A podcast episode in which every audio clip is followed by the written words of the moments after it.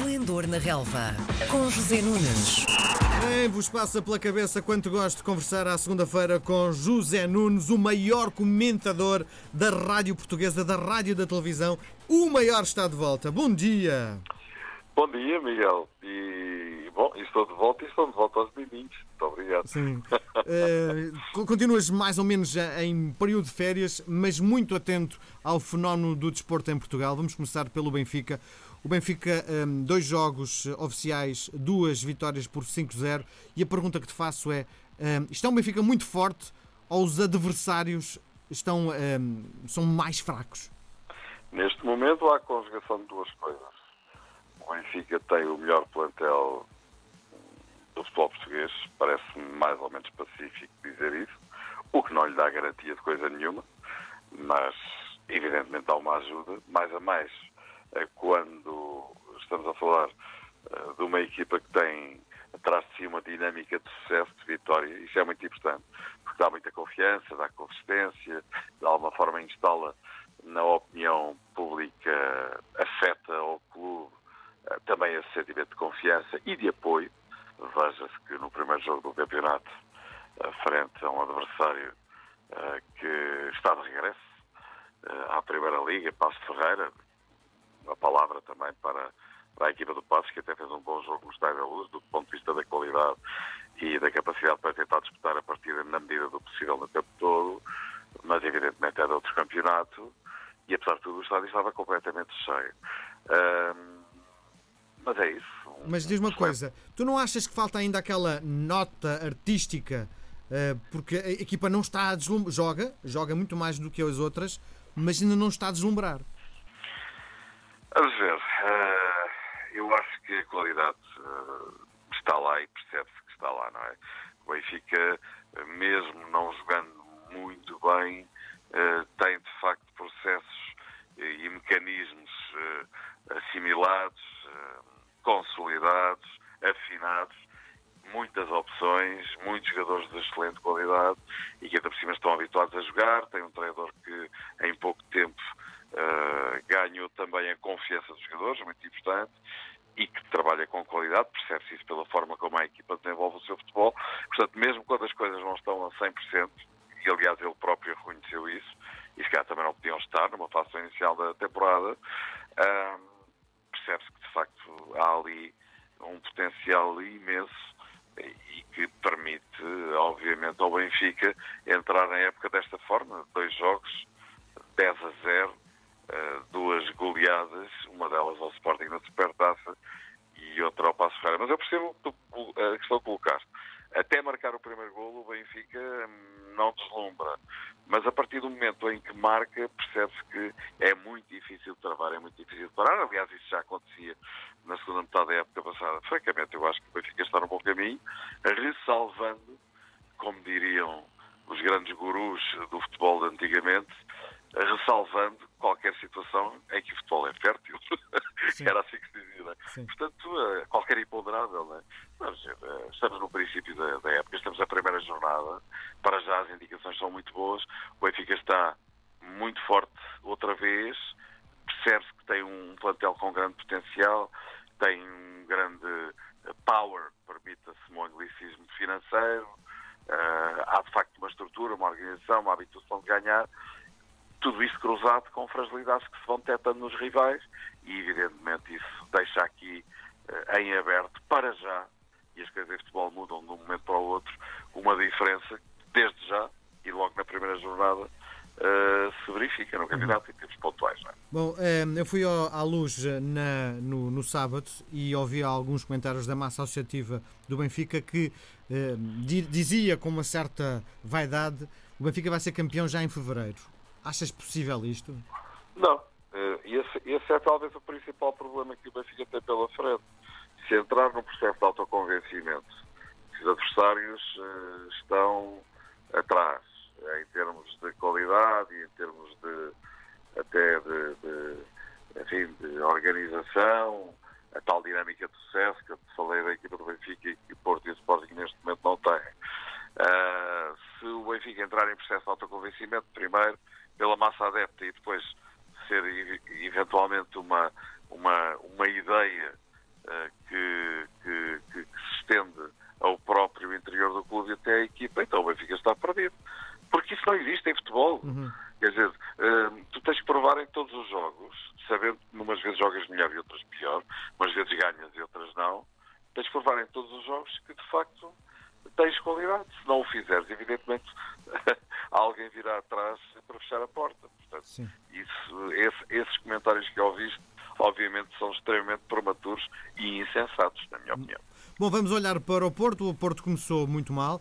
Uh, foi a falta de Danilo o maior responsável pelo resultado? Também creio que não. Uh, evidentemente, Danilo é um jogador ah, de tremenda importância na equipa do Porto.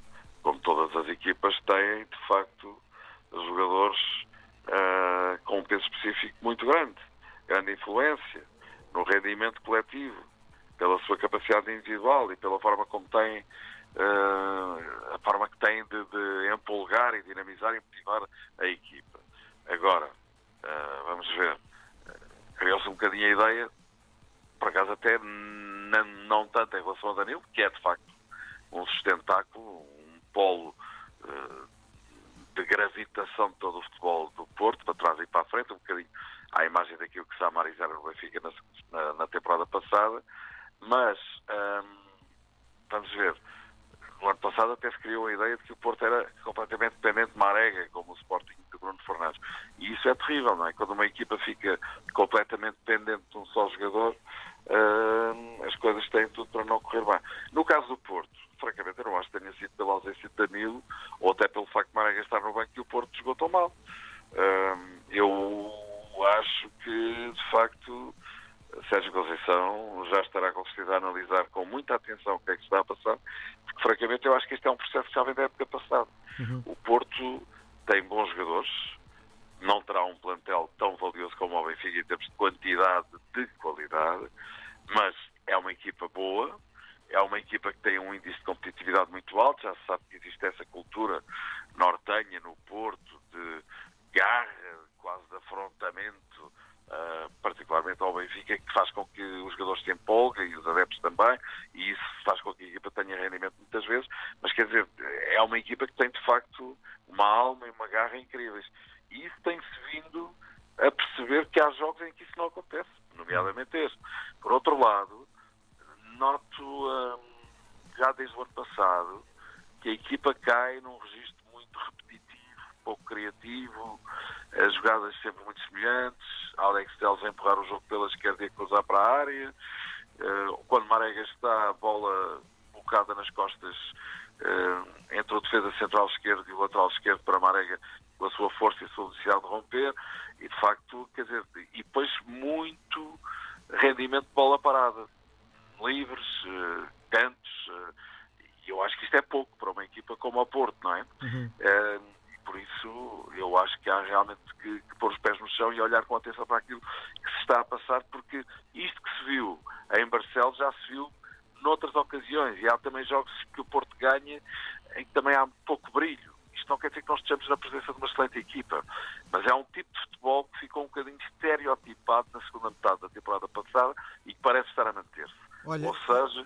o Porto é uma equipa que aposta muito no jogo físico, no futebol direto, nas bolas paradas, mas tem que ser mais que isso. Uhum. É prematuro dizer que está em crise? É, é prematuro. Mas repara, é por isso que eu há pouco falei na, na, na, na questão do Benfica e na questão dos rivais, já lá vamos ao Sport.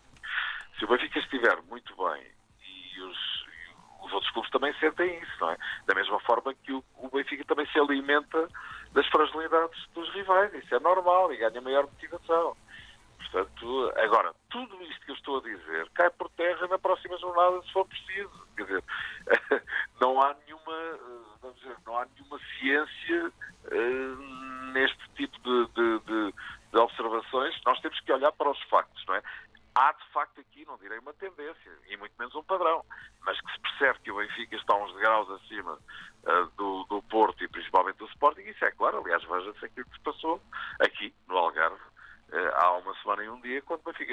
Defrontaram na Supertaça.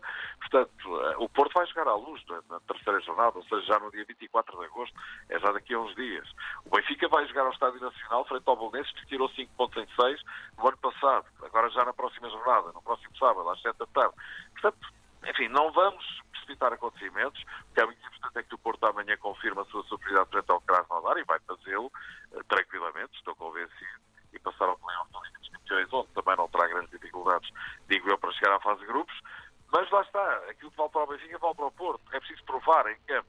E aquilo que aconteceu uh, no Porto, em, com o Porto em Barcelos, uh, foi uma conjugação de três, quatro coisas. Há algum excesso de confiança, por estarem a defrontar uma equipa que vem do, do, do Campeonato Nacional, escalões amadores, que tem 23 jogadores novos, uh, só 5 tinham jogado na primeira divisão, um, e surpreendeu completamente a equipa do Porto, não é?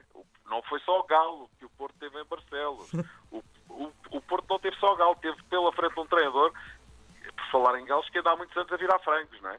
E na realidade, uh, o Gil Vicente ganhou bem e o Porto jogou mal e acabou por ser castigado por isso. O Sporting fez um ponto num estádio onde eu acho que todos vão ter muita dificuldade em ganhar. Isto foi um mau resultado? Foi. Foi porque o Sporting estava obrigado a ganhar depois daquilo que se passou na Supertaça. Isso parece-me uma evidência, não é?